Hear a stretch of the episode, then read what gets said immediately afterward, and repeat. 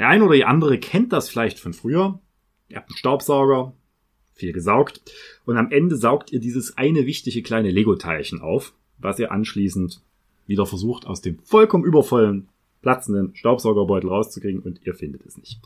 Darum soll es heute ungefähr gehen. Jetzt fragt ihr euch, ist der Lippmann unter die Staubsaugervertreter gegangen und was hat die Firma Vorwerk damit zu tun? Nein, bin ich nicht. Es geht um was anderes, was mit V anfängt, nämlich den Verfassungsschutz. Der hat so eine Art Superstaubsauger mit einem Beutel, der nie voll wird, deswegen auch nie geleert wird und wo man jedes kleine Lego-Teil auch finden kann.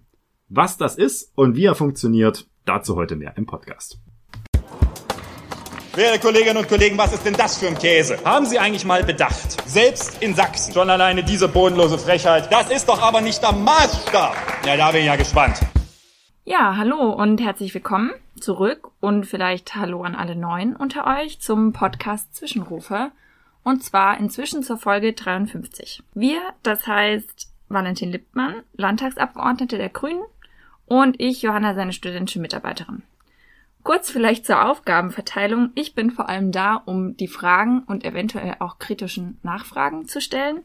Und Valentin beantwortet mir das hoffentlich. Und vielleicht entsteht sogar irgendwann mal eine Diskussion. Und heute soll es zuerst um den Verfassungsschutz gehen. Und zwar haben es ja die meisten eventuell mitbekommen, dass es einen ja, neuen Skandal des sächsischen Verfassungsschutzes gab und vielleicht auf Twitter haben auch einige gelesen, dass es dazu extra Stellungnahmen der Parlamentarischen Kontrollkommission gab. Und wir holen heute vielleicht mal ein bisschen weiter aus. Der sächsische Verfassungsschutz hat Daten gesammelt. Und zwar über einige, wahrscheinlich fast alle Abgeordnete. Und ich wollte mal fragen, was da so los ist. Das wüssten wir auch gerne. Sei es, das ist ein Skandal, ja. Auch wenn einige versuchen, das äh, tief zu hängen. Es geht um die Frage, wie geht der Verfassungsschutz mit Daten um, die ihm zur Verfügung stehen. Und das hat er in einer Art und Weise getan, die schlechterdings rechtswidrig ist. Zustande, zu Tage gefördert wurde das Ganze durch einen anderen Skandal. Der Verfassungsschutz ist ja letztes Jahr schon mal, also gut, der sächsische Verfassungsschutz gerät regelmäßig in die Schlagzeilen, selten in positive. Äh, letztes Jahr ja schon mal sehr in negative Schlagzeilen geraten, als es um die Frage geht, speichert der Verfassungsschutz rechtswidrig Daten zu Abgeordneten der AfD, beziehungsweise erhebt er sogar in der Situation Daten mit dem Ziel, die zu beobachten, ohne dass es eine entsprechende tatsächliche Grundlage dafür gibt.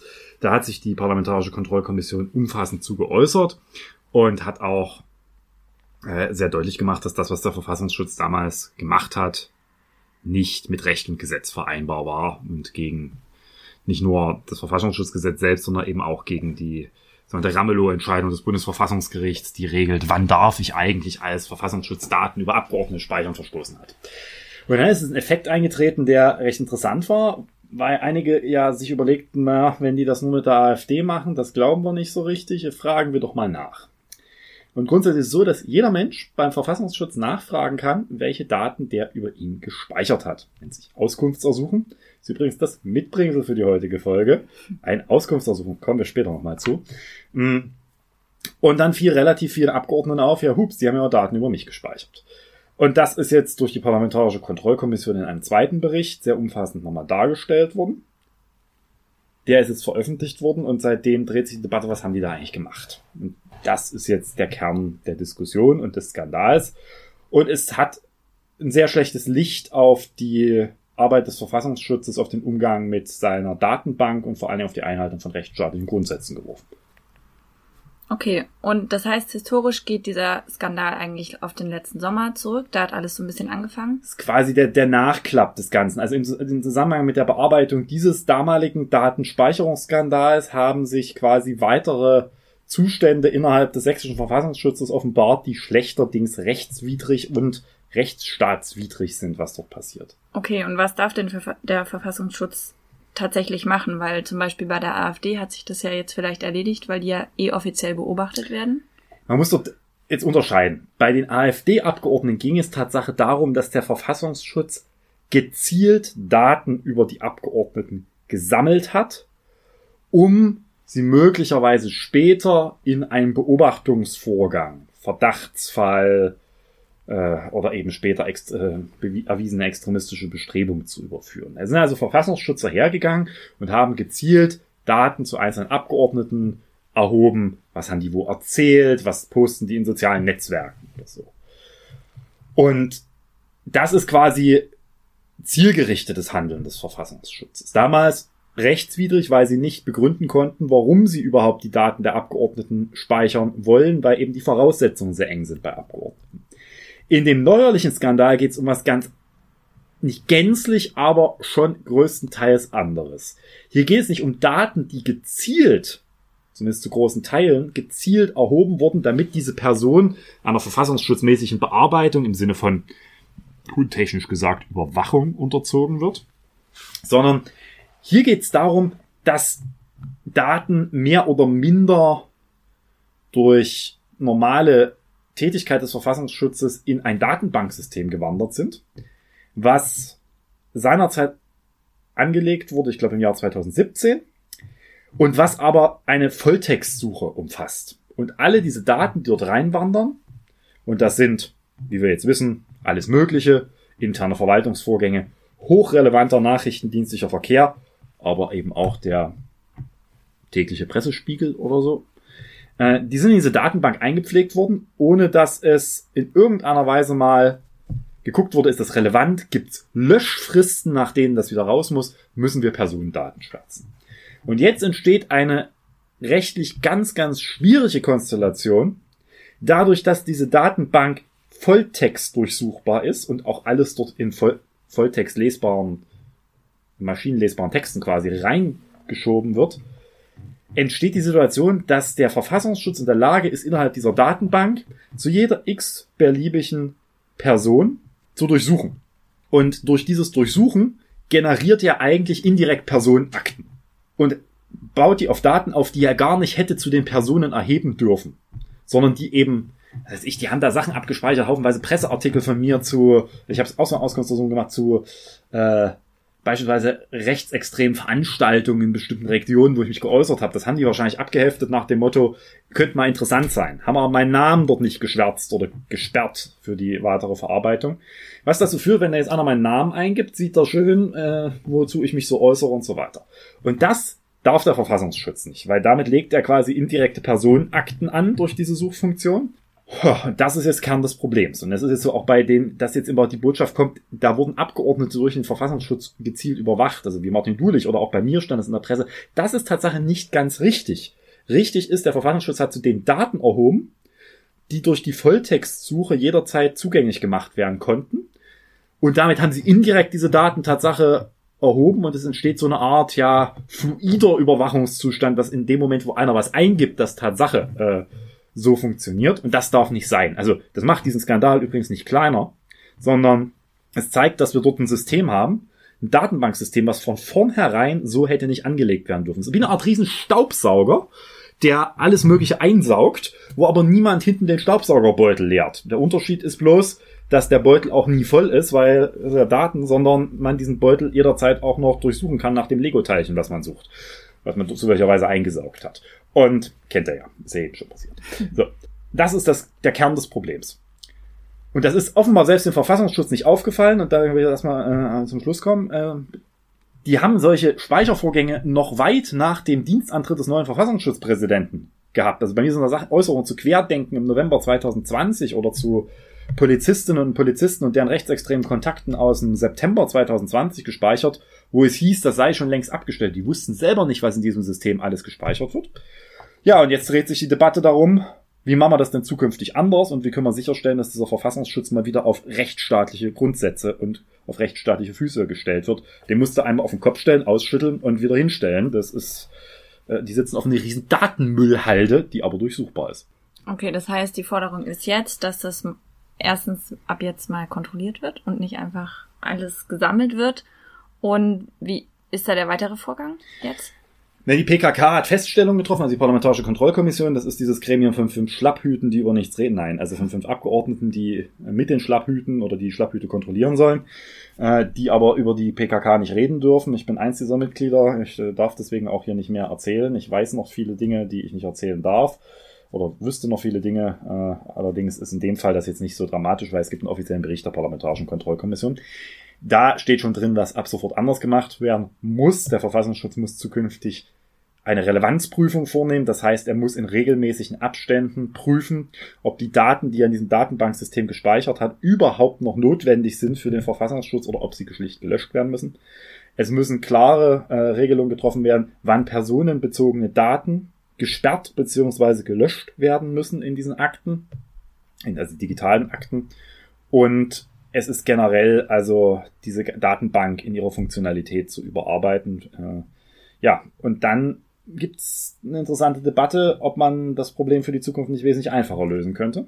Du hast ja eine extra Stellungnahme nochmal herausgegeben zu der Stellungnahme der PKK. Genau. Warum hast du das getan? Ich habe von einem Recht Gebrauch gemacht, von dem einige meiner Kolleginnen und Kollegen gar nicht wussten, dass es das gibt. Und zwar ist es so, wenn eine die PKK, die ja eigentlich, wie gesagt, hoch verschwiegen tagt und unter strengen Geheimschutzbedingungen. Wenn die beschließt, an die Öffentlichkeit zu gehen, ist das schon ein seltener Vorgang, aber in Sachsen ist das in den letzten Wochen häufiger oder Monaten passiert, weil es gab einfach ein großes Interesse an der Aufklärung, auch der beiden jetzt Datenspeicherungsskandale, aber auch schon vorher. Wenn sich das entscheidet und gleichzeitig dieser Beschluss aber nicht einstimmig getroffen wurde, dann steht es Mitgliedern, die nicht den Hauptbericht zugestimmt haben, zu einer abweichende Meinung zu äußern. Und die wird dann auch veröffentlicht.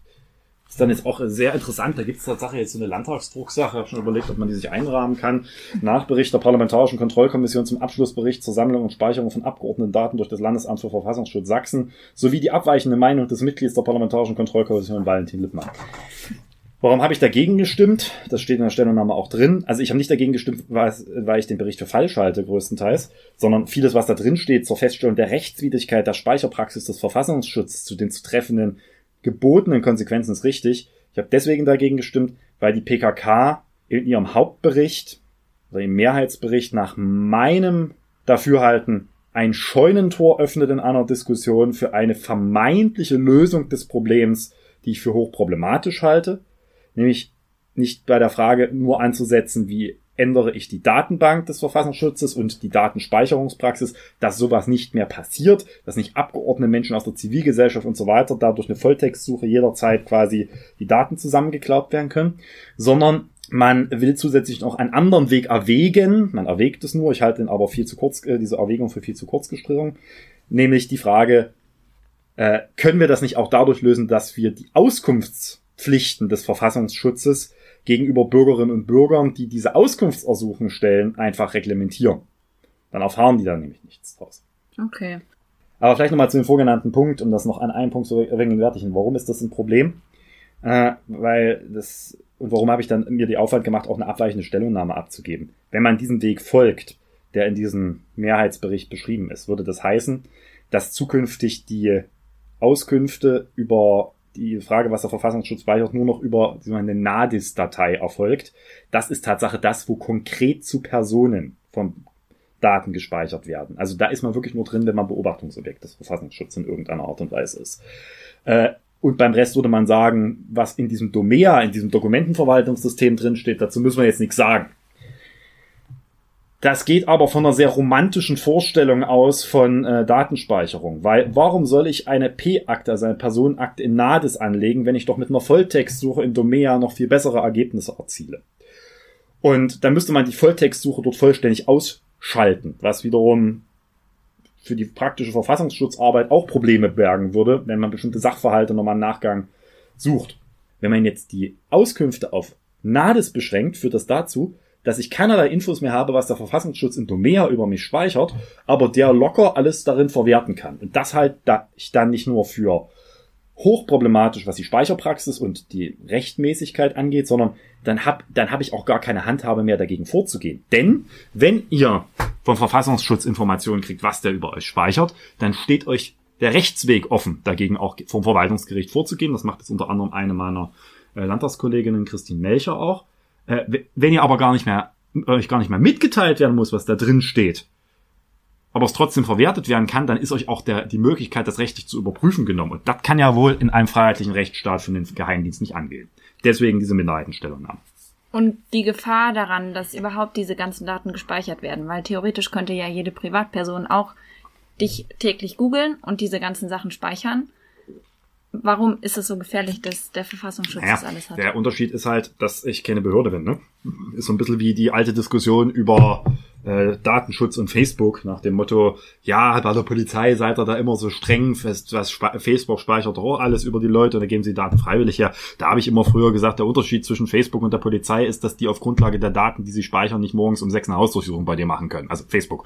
Äh, jetzt kann der Verfassungsschutz auch keine Hausdurchsuchung machen, aber er kann eben andere Dinge als Geheimdienst äh, und diese Daten verwerten. Und wohin das führt, ganz praktisch, was ein Verfassungsschutz speichert, äh, kann man an einem anderen Beispiel äh, festmachen. Wir hatten jetzt eine lange Diskussion über einen Vorfall, wo rechtswidrig nach Auffassung äh, auch der Aufsichtsbehörden ein Arbeitgeber, eine Universität beim Verfassungsschutz hinsichtlich einer anzustellenden Person nachgefragt hat. Da lagen Informationen vor über die Person, deswegen ist sie nicht angestellt worden. Und äh, da, das ist dann irgendwann rausgekommen. Der Freistaat ist jetzt quasi zu äh, Schadensersatzzahlung verurteilt worden deswegen was übrigens ein Novum ist. Also schlechte Arbeit des Verfassungsschutzes kann auch richtig Geld kosten. Und das sind so ganz praktische Folgen. Also wenn du einmal da drin als Datenspeicherung landest, dann kann das auch sein, dass irgendwie du einen Job nicht kriegst, weil meint ja, der Verfassungsschutz hat ja was über sie gespeichert.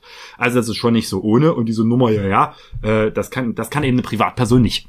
Okay. Und wollen wir das Mitbringsel direkt vorziehen, weil das gehört Genau, ja zum wir bringen Thema. das Mitbringsel direkt vor. Also es gibt ein Auskunftsersuchen, nennt sich das. Damit könnt ihr euch an den Verfassungsschutz, aber übrigens auch an das Landeskriminalamt, da gibt's ein anderes, äh, wenden, wenn ihr wissen wollt, was die Polizei oder Verfassungsschutz an Daten über euch gespeichert hat. Da haben wir jetzt einen Link, den posten wir hier auch drunter, äh, zu diesen Auskunftsersuchen. Da müsst ihr bloß euren Namen entsprechend eintragen und euer Geburtsdatum und dann könnt ihr das an, also das ist jetzt für das Sächsische, wir wissen ja, dass wir auch außerhalb von Sachsen äh, Leute haben, die uns zuhören, dann müsstet ihr in anderen Bundesländern, müsstet ihr noch die Adresse des Verfassungsschutzes bzw. des LKAs ändern und dann könnt ihr es da hinschicken und dann sind die euch verpflichtet, innerhalb einer angemessenen Zeit mitzuteilen, welche Daten sie über euch gespeichert haben. Ihr braucht dafür auch keinen Grund. Das ist ein Recht, das euch quasi ohne, nach, ohne eine besondere Begründung zusteht. Und dann seien wir mal gespannt. Ich habe das Gefühl, seit diesem Bericht und seit der Diskussion wird gerade der Verfassungsschutz mit Auskunftsersuchen geflutet. Ihr könnt einen Beitrag dazu leisten, dass äh, da weiter Aufklärung stattfindet, indem ihr selbst guckt, was der VS über euch speichert. Okay, sehr gut. Werde ich direkt mal machen. Dann kommen wir vielleicht mal zum nächsten Ich habe übrigens schon Leute, die waren sehr enttäuscht, dass der Verfassungsschutz nichts über sie gespeichert hat. Das vielleicht auch vorweggenommen. Okay. Ja, gut. Können wir ja dann mal eine Abstimmung machen. In Social Media oder so. Wer beobachtet wird und wer nicht. Okay, zum nächsten Thema. Und zwar geht's um Leipzig. Ich wohne Das ja ist als zurzeit. Dresdner immer schlecht. Ich wohne ja zurzeit in Leipzig. Und jeder in Sachsen, wahrscheinlich auch in Deutschland, kennt ja die berühmt-berüchtigte Eisenbahnstraße als ehemals gefährlichste Straße Deutschland oder sowas. Ich weiß nicht, wer das geschrieben hat. Das hatte, glaube ich, seinerzeit irgendwie pro sieben in irgendeiner so Polizeidoku behauptet. Genau, ja. Also Doku hier, so Scripted Reality, Entschuldigung. Und in dem Podcast ging es auch schon zweimal um Leipzig und die Eisenbahnstraße, unter anderem in Folge 9 um gefährliche Orte und in Folge 15, die jetzt relevant ist, um die Waffenverbotszone. Und zwar habe ich die ja gehört und da hattest du den Vorwurf geäußert, dass diese Waffenverbotszone äh, sehr symbolpolitisch ist und hattest noch ein bisschen über das Waffenrecht gesprochen und diese Waffenverbotszone wurde ja jetzt evaluiert und du hast gesagt, die ergibt nicht so viel Sinn. Ja, the end is near. Äh, also zumindest der Waffenverbotszone. Äh, ein Trauerspiel der äh, Sicherheitspolitik im Freistaat Sachsen, mh, das jetzt wirklich wahrscheinlich vor dem Aus steht. Ähm, es ist eine Evaluation veröffentlicht worden der Waffenverbotszone, über deren Qualität kann man sich trefflich streiten. Die einen sagen, das ist nur eine Bevölkerungsbefragung und es hat mal keiner gefragt, ob das überhaupt quasi die äh, juristisch zulässig ist, was dort gemacht wurde, die Eingriffsintensität im Vergleich zum Nutzen, sondern im Wesentlichen Bevölkerungsbefragung gemacht worden. Und auch die Frage, was sie gebracht hat, ist, na ja, sehr schwer zu bewerten. Aber sie kommt schon zu interessanten Schlussfolgerungen. Also faktisch ist zwar angeblich ein nachweisbarer Effekt da, dass quasi Delikte, wo wo mehrere Personen mit Tatmittel Messer äh, Straftaten begehen, also so Gruppen äh, Straftaten, das sei zurückgegangen. Ob das an der Waffenverbotszone liegt, kann die Studie auch nicht so richtig nachweisen. Möglicherweise liegt es auch an einem Rückgang allgemein der organisierten Kriminalität in bestimmten Bereichen oder an äh, stärkerer Polizeipräsenz. Sonst kann man keinen wirklich messbaren Effekt der Waffenverbotszone zeigen, außer ein, und das ist dann wirklich doof aus Sicht der Polizei, weil es zeigt halt, was passiert, wenn man es falsch angeht. Der richtig signifikante Effekt ist, dass sich viele Bürgerinnen und Bürger im Leipziger Osten rund um die Eisenbahnstraße stigmatisiert fühlen durch die Waffenverbotszone und dass das Vertrauen in die Polizei durch diese Bürgerinnen und Bürger gesunken ist. Also man fasst mal zusammen, sie hat nicht viel gebracht und wenn sie was gebracht hat, dann eher wenig Positives für die Polizei. Generell ist diese Waffenverbotszone aber schon aus zwei anderen Gründen quasi nicht mehr so relevant gewesen. Zum einen, in der Praxis hat man schon die ganze Zeit immer wieder Diskussionen über deren rechtliche Verortung und äh, Tatsache auch die Frage von Spezialfällen, wie damit umzugehen, ist geführt, wo man auch gesehen hat, das Ding ist löchrig wie ein schwarzer Käse gewesen. Zum anderen ist diese Waffenverbotszone ja nur auf Waffen nach dem Waffengesetz beschränkt und nicht auf gefährliche Gegenstände. Und jetzt äh, könnt ihr ja mal überlegen, was ist ein Baseballschläger? Und Deswegen hatte die Stadt zusammen mit der Polizei, also die Stadt Leipzig, eine komplementäre Verordnung zum Verbot gefährlicher Gegenstände in der gleichen Zone erlassen. Die hat ihnen das Oberverwaltungsgericht vor wenigen Wochen, ich sag jetzt mal unterm Arsch weggerissen, weil die gesagt haben, ihr habt gar keine Rechtsgrundlage für eine solche äh, entsprechende Verbotszone für gefährliche Gegenstände, aber damit war jetzt ein Großteil der, übrigens die auch auf den Schildern stehenden Symbole, plötzlich hinfällig, weil die durch die Waffenverbotszone selbst eben nicht mehr wirklich abgedeckt wurden. Und deswegen war die quasi nur noch eine Rumpfwaffenverbotszone, die sich jetzt auch noch als vollkommen nutzlos erwiesen hat. Und was macht man in so einem Fall mit so einem Ding? Es kippen? Ja, man macht äh, die Mottenkiste der Sicherheitspolitik auf, stopft die Waffenverbotszone ans untere Ende, macht sie wieder zu. Äh, das wäre meine Rea war meine Reaktion. Der Innenminister hat sich etwas konzilianter geäußert, äh, hat aber auch schon durchblicken lassen, dass er glaubt, dass diese Waffenverbotszone auch nicht mehr lange besteht. Zitat: Man muss sie überwinden. Okay. Äh, dazu will er jetzt erstmal mit der Polizei und vor Ort und der Stadt reden, wie man Maßnahmen treffen kann, die vielleicht wirksamer sind. Wir haben gesagt, ja, gut, bürgernähere Polizei, mehr Bürgerpolizisten, von mir aus auch eine bessere Präsenz im Stadtbild, das können wir uns vorstellen, allemal wertvoller als irgendeine komische Waffenverbotszone, die nur reine Symbolpolitik ist. Ich glaube, das Ding ist nicht mehr lange da und dann ist äh, diese, dieser Tiger oder Symbolpolitik dann endgültig als Bettvorleger in der Mottenkiste gelandet. Das Sprachbild denken wir jetzt mal bitte zu Ende. Und äh, ja, das ist so Zusammenfassung Waffenverbotszone. Wir werden Druck machen, dass das Ding jetzt wegkommt. Okay und vielleicht sogar sinnvollere Lösungen geschaffen werden. Ja, zum Beispiel auch Präventionsansätze gestärkt Ja. werden dort im Viertel äh, oder im, rund um die Eisenbahnstraße, weil das immer wesentlich sinnvoller ist als Symptombehandlung und das ist auch noch so ein Ding von Symbolbehandlung. Ich bin gespannt, ob die Schilder irgendwann äh, begehrte Handelsware werden.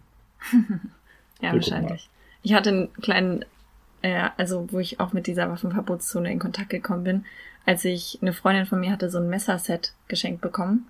So von kleinen Sch- Schnittmessern, aber auch so ein großes Hackmesser und das hat sie mir dann geschenkt.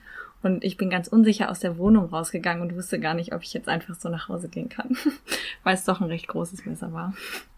Das äh, wäre jetzt darauf angekommen, mit wie viel Handgriffen du das Behältnis, in dem sich diese Messer befinden, öffnen kannst. Sind das weniger als drei oder mindestens drei? Ich müsste sagen.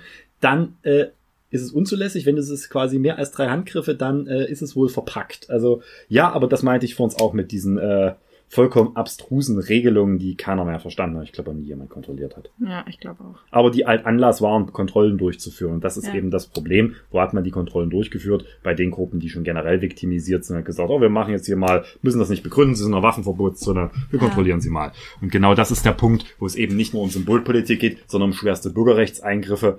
Ohne dass es dafür einen Tatsache nachweisbaren Erfolg gibt, ist das unverhältnismäßig aus rechtsstaatlichen Gesichtspunkten weg damit. Okay, gut. Dann, und zwar zum letzten Punkt.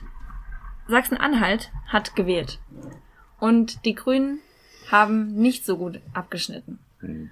Man konnte verschiedene Analysen lesen, wie wichtig das jetzt für die Bundestagswahl ist oder nicht. Hm. Denkst du, es ist wichtig?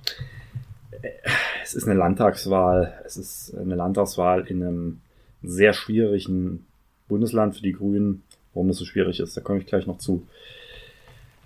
Ich man sollte es nicht überbewerten, aber es passte jetzt natürlich in einer Erzählung sinkender Umfragewerte im Bund. Und wie wir wissen, geht es ja gerade im Wahlkampf und auch in der medialen Rezeption von Wahlkämpfen nicht um Wahrheiten, sondern um Wahrnehmungen. Und in der Wahrnehmung versucht ja jetzt schon die ersten quasi das, was das Saarland für den Schulzzug war, war jetzt Sachsen-Anhalt für Annalena Baerbock. Das halte ich für massiv übertrieben. Gleichwohl, einige bundespolitische Feststellungen kann man auch aus der, oder für den Bundestagswahlkampf aus der Wahl in Sachsen-Anhalt ziehen. Okay, vielleicht zu den Zahlen kurz. Die Grünen haben im Vergleich zur letzten Landtagswahl in Sachsen-Anhalt 0,7 Prozentpunkte ungefähr zugelegt, Ziemlich wenn man genau, das ja. jetzt so nennen möchte. Und haben aber trotzdem insgesamt, wie bei der letzten, im Endeffekt auch schlecht abgeschnitten. In der Berichterstattung bundesweit ja sehr bekannt geworden ist, sind die Umfragen vor der Landtagswahl, die ja ein oder zwei Wochen vorher besagt haben, dass die AfD sehr knapp erste stärkste Kraft werden könnte. Und dann war ja natürlich die Vermutung, dass die meisten dann strategisch gewählt haben und deshalb die CDU doch so stark geworden ist. Es gab auch Kritik an den Umfragen, ob die vielleicht gar nicht so realistisch waren. Ich habe mir aber die Wählerwanderung bei den Grünen angesehen, ob jemand nicht AfD oder AfD gewählt hat und das war gar nicht der Fall. Also von allen anderen Parteien gab es Wanderungen und bei den Grünen ist es aber gleich geblieben. Denkst du trotzdem, es hat bei Grünen Wählern irgendwas ausgemacht, diese Umfragen vorher? Das ist jetzt genau ein äh, interessanter Punkt, weil wir reden ja über hypothetische Wählerinnen und Wähler. Und diese Wählerwanderung zeigen ja nur reale Wählerinnen und Wählerströme an. Also selbst das zeigen sie nicht an. Über die Frage, wie das äh, erhoben wird, da könnte man eine ganze Podcast-Folge zu machen. Also das ist auch nur Kochen mit Wasser und einer Glaskugel daneben. Äh, das ist auch sehr fehleranfällig, das Geschäft, äh, Wählerwanderungspunkt äh, quasi äh, zu, ja, auszuwerten. Mhm. Halt, da wird mir auch ein bisschen immer zu viel reininterpretiert, aber sie zeigen natürlich Trends an. Also man sollte das jetzt nicht quasi Stimme für Stimme genau nehmen, aber sie zeigen Trends an. Warum bringt uns das in diesem Fall nicht weiter? Weil natürlich im Vergleich zur letzten Landtagswahl haben die Grünen zugelegt. Sie sind bloß unter den Erwartungen der Umfragen zurückgeblieben. Und eine Umfrage, die Wählerwanderungen wie sie sich anhand der Umfrage von vier Wochen vorher dargestellt haben, aufzeigt, die gibt's nicht. Mhm. So, und jetzt, da beginnt dann das große Analysieren oder Spekulieren, je nachdem, nämlich die Frage, was waren das denn für Menschen, die möglicherweise uns hätten wählen wollen? Und da gibt's ein paar interessante Indikatoren und das zeigt sich auch, warum das Ergebnis für die CDU so gut und für uns unter den Erwartungen ausgefallen ist. Es zeigt sich wie schon in Sachsen interessanter Effekt. Also es zeigt sich wie schon in Sachsen dieser Effekt, dass um die AfD, dass die AfD nicht stärkste Kraft werden darf, wählt man dann den im Kopf an Kopf rennen, anderen äh, vorne liegenden in der Regel den Amtsinhaber als Ministerpräsidenten. Und jetzt zeigt sich aber ein interessantes zweites Bild. Man weiß ja sehr stark seine soziodemografische äh, Verteilung von Wählerinnen und Wählern aus den verschiedenen Umfragen und aus den verschiedenen Wahlanalysen. Bei den Grünen ist es beispielsweise immer so, dass wir natürlich bestimmte Alterskohorten und, und da auch nochmal nach Geschlechtern sortiert haben, die besonders gut sind. Also klassisch ist bei uns insbesondere Frauen zwischen so 25 und 45 eine sehr, sehr entscheidende Wählergruppe. Und Interessant ist, dass, wie schon in Sachsen, die, also die sind auch immer deutlich besser als die vergleichbare Gruppe von Männern. Dass das, wie schon in Sachsen, nicht so deutlich der Spread zwischen Frauen in dieser Gruppe und Männern in dieser Gruppe ausfällt.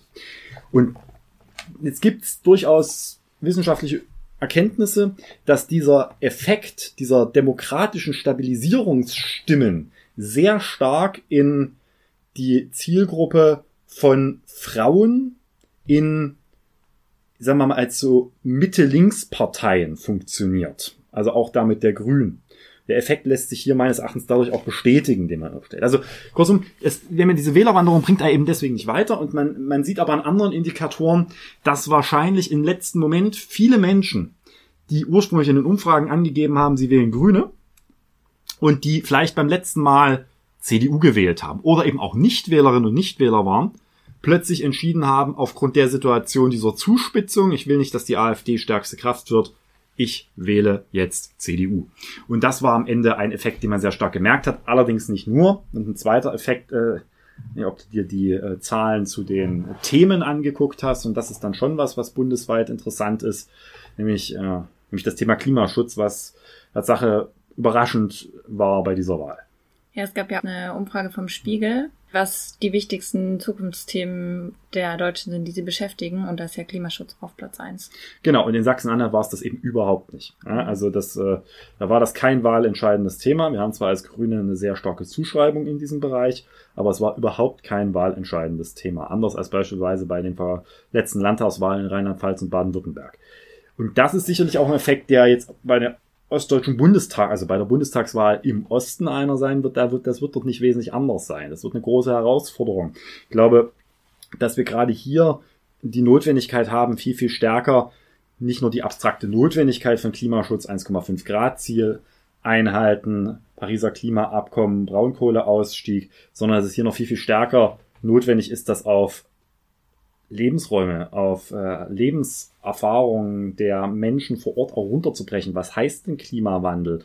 Warum brauchen wir einen stärkeren Kampf gegen den Klimawandel? Wie, was macht das mit unserer Wirtschaft? Wie gehen wir auch mit einer sozialen Abfederung um? Ist dass dieser Erklärfaktor hier noch viel, viel stärker gezogen, angezogen werden muss, als offenbar in anderen Bundesländern. Und also, jetzt mal auf das Grünergebnis dieser demokratische Stabilisierungseffekt der CDU, diese Leihstimmen zur demokratischen Stabilisierung würde ich sie nennen, äh, wie in Sachsen schon, wie auch in Thüringen, da aber zugunsten von Bodo Ramelow, wie auch schon durchaus erkennbar auch in Mecklenburg-Vorpommern zugunsten von Herrn Leutke. Also sind nicht immer immer CDUler, die davon profitieren. Das ist eine. Das zweite ist dann diese, ja, eben nicht so hohe Relevanz des Themas Klimaschutz. Und dann darf man eben nicht verkennen, Sachsen-Anhalt ist meines Erachtens das schwierigste Bundesland in Ostdeutschland für die Grünen. Da kommen ja alle sagen, das ist Mecklenburg-Vorpommern. Das glaube ich nicht. Weil von der, beispielsweise von der Verteilung von Mittel- und Großstädten zu ländlicher Raum ist Sachsen-Anhalt meines Erachtens nochmal herausfordernder mit quasi ja nur Halle Magdeburg und dann sehr viele kleinere und wirklich dann eher Dorfstrukturen. Währenddessen der Mecklenburg-Vorpommern noch ein bisschen anders aufgestellt ist. Auch von der, quasi von der Soziodemografie ist Sachsen-Anhalt nochmal anders äh, aufgestellt. Und muss mal sagen, habe schon immer gesagt, Sachsen-Anhalt ist das schwierigste Bundesland, was du in Ostdeutschland für die Grünen, das schwierigste Pflaster für die Grünen hast. Das ist so ein bisschen wie, der Vergleich hinkt jetzt, weil mittlerweile sind die Umfragen da äh, gut, aber Rheinland-Pfalz war zum Beispiel lange Zeit in Westdeutschland für die Grünen auch immer schwierig, weil auch faktisch keine wirklich urbanen Großstädte, äh, viel auch traditioneller ländlicher Raum. Nicht umsonst sind wir, lag auch an anderen Punkten, aber äh, eines der wenigen Bundesländer, wo wir nach 2000 wieder aus dem Landtag geflogen sind, in Westdeutschland war Saarland und Rheinland-Pfalz. Und im Osten ist es halt Mecklenburg-Vorpommern und dann immer drei andere Bundesländer knapp davor bewahrt gewesen. Äh, aber es ist halt auch, wie gesagt, ich glaube, da es ist ein ungemein schwieriges Pflaster für die Grünen und dann, ja, gut, dass man in so einer Koalition am Ende seine Schwierigkeiten hat wie der dortigen, das ist auch vollkommen klar. Und ja, will jetzt den Kolleginnen und Kollegen da nicht zu nahe treten, aber die Auswahl des Spitzenpersonals mit faktisch 2,5 Spitzenkandidatinnen äh, war jetzt vielleicht in, der, in dem Zuspitzungswahlkampf auch nicht die geeignetste Entscheidung, die man hätte treffen können. Das sagt sich aber im Nachgang immer besser als vorher, bin ich immer ein bisschen vorsichtig. Ja, soweit Sachsen-Anhalt. Was würdest du sagen, kann man für den Bund lernen? Ja, ich wollte jetzt eigentlich gerade sagen, dass es vielleicht dann eben nicht so richtungsweisend für die Bundestagswahl war, weil bundesweit irgendwie gefühlt ja, andere aber man Themen gewinnt, eine Rolle spielen. Man gewinnt eben eine Bundestagswahl in dem Bereich, wo rein auch nicht ohne den Osten. Ja, ja und äh, da ist dann schon die Erkenntnis, dass offenbar das Thema Klimaschutz nicht eine starke Rolle spielt, dass vielleicht auch in diesem Bundestagswahlkampf die Zuspitzung AfD, CDU im Ostdeutschland nochmal ganz anders geführt wird wo ich nicht glaube, dass das so gut adressierbar ist wie bei einer Landtagswahl. Äh, Erkenntnisse, denen muss man sich ja stellen und es bleibt ja noch mal ganz, ganz ins Lange gedacht. Wenn wir jetzt über die nächste Landtagswahl in Sachsen dieses Narrativ, das da immer entsteht, um die Demokratie zu stärken, wählen wir jetzt die CDU, damit die AfD nicht stärkste Kraft wird. Führt ja zu dem Paradoxon, dass, ich sage es mal, Leute aus der Verordnung eher Mitte-Links CDU wählen, um dann natürlich sich zu Recht darüber zu beschweren, dass mit einer starken CDU in einer Koalition keine progressive Politik stattfindet. Ja. Das ist ein ganz schwieriges Paradoxon, wie man das aufgelöst kriegt. Und wie man dieses Narrativ brechen kann, das wird eine der großen Herausforderungen jetzt auch der nächsten ostdeutschen Landtagswahl. Ich bin ganz ehrlich gespannt, was mit der Thüringen-Wahl passiert, parallel zur Bundestagswahl. Ich gehe davon aus, dass diese Effekte durch die Parallelität äh, gemindert werden. Aber dort hatten wir ja auch schon bei der Landtagswahl 2019 den Effekt eben, wie ich schon gesagt habe, zugunsten von Bodo Ramelow sehr stark gesehen. Äh, und das ist ja meines Erachtens nochmal anfälliger. Also diese Diskussion in der, in der medialen Öffentlichkeit, die in die Richtung geht, Bodo wählen, um die starke AfD zu verhindern, die zieht natürlich nochmal bei den Grünen mehr als Haselhoff wählen ähm, Ja. da zieht. Und da war ja schon so die Sorge, also hätten die jetzt singulär gewählt oder mit Sachsen-Anhalt zusammen, da weiß ich auch nicht, ob das Ergebnis so furchtbar viel besser geworden wäre, unserer Kolleginnen und Kollegen in Grünen, äh, der Grünen in Thüringen. Und das ist halt die Herausforderung. Wir müssen quasi mit einer klaren Haltung, dass progressive Politik nicht dadurch entsteht, indem man alleine Konservative wählt, dass und sich darauf verlässt, dass dann quasi die Demokratie dadurch Stärker. gestärkt wird. Sie wird quasi auf einem Status quo äh, quasi zementiert dadurch. Da kann man sagen, das ist ein Wert für sich, keine Frage. Aber es muss eben gelingen, auch deutlich zu machen, dass wenn man einen Gestaltungsanspruch in der Gesellschaft hat, es dann eben auch möglicherweise ein Trugschluss ist, denn, äh, die CDU zu wählen. Und das ja offenbar auch überschießend passiert, weil der Abstand am Ende sehr groß war. Gleichwohl außer INSA hat, das ist ja kein wirkliches Umfrageinstitut, sondern eine Würfelbude, äh, das äh, ist, also zumindest äh, hat es den Anschein, wenn man am Ende die Endergebnisse sieht der Ja. Wahl, äh, dass äh, diese, diese quasi Dualität ja von kaum einem Umfrageinstitut so stark gesehen wurde, da war der Abstand deutlich größer, Ja. aber gegen Ende hin gab es einen Zuspitzungseffekt. Interessant ist, und letzter Punkt dazu, für die Bundestagswahl äh, wird es auch nochmal die Frage aufwerfen, wann mobilisieren wir sehr stark? Also äh, müssen wir nicht gerade, weil diese Zuspitzungseffekte gegen Ende hin sehr stark dominieren, nicht schon darauf setzen, dass wir sehr frühzeitig auch Wählerinnen und Wähler jetzt überzeugen. Wir machen diese Podcast-Aufnahme, glaube ich, am 100. Tag vor der Bundestagswahl. Also kann man sich ja fragen, wann beginnt eigentlich wirklich heißer Wahlkampf und beginnt dann noch wie früher ein paar Wochen vorher? Okay, er startet quasi jetzt und die Grünen müssen sich darauf konzentrieren, das abstrakte Thema Klimaschutz an die Individuen und Leute Auch. zu tragen. Nicht nur, aber auch. Okay. Und vor allem das Thema progressive moderne Gesellschaft, weil das grenzt uns dann von der CDU ab.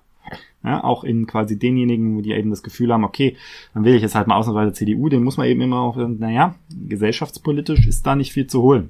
Darauf ist ja auch das Wahlprogramm jetzt ausgelegt. Ja. Auf Veränderung. Genau. Ja, schön. Dann, ich wäre beim Ende. Ja, man kann zu Wahlen immer viel erzählen. Ich würde das jetzt aber auch nicht über den, naja, nicht einen reinen Wahlauswertungspodcast. Genau, ich glaube, damit sind wir auch am Ende. Äh, ja, drei Themen reicht für heute. Wir hören uns dann demnächst wieder. Dann wahrscheinlich wieder mit einer etwas größeren Ausgabe, mit Gast äh, wahrscheinlich. Und an der Stelle bleibt mir nur sagen, wenn ihr wie immer Themenwünsche habt, wir können nicht immer alle erfüllen. Ich sage auch immer, weil immer mal so Themenwünsche kommen, die sehr stark außerhalb meines politischen Portfolios, was wie ihr wisst, sehr breit ist mit Innen- und Rechtspolitik und am Ende ist immer alles eine innen- und rechtspolitische Frage, äh, geht, ähm, muss ich sagen, äh, gibt ja das Gerücht, dass ich keine, äh, dass ich äh, eine Eiche nicht von der Buche unterscheiden könnte. Äh, Das kann ich äh, widerlegen, aber so mit den ökologischen Themen oder so, das überlasse ich dann vielleicht Leuten, die wir mal in diesen Podcast einladen. So, und an Idee. der Stelle, äh, wie gesagt, her mit Themen, her mit Wünschen und äh, wir freuen euch bald wieder von uns, euch zu hören, beziehungsweise ihr freut euch hoffentlich von uns zu hören. Und ich danke ganz herzlich an der Stelle Johanna für die Fragen und Diskussionsbeiträge. Bitte gerne. Und dann sagen wir Tschüss Genießt das warme Wetter. und das Gewitter. Tschüss.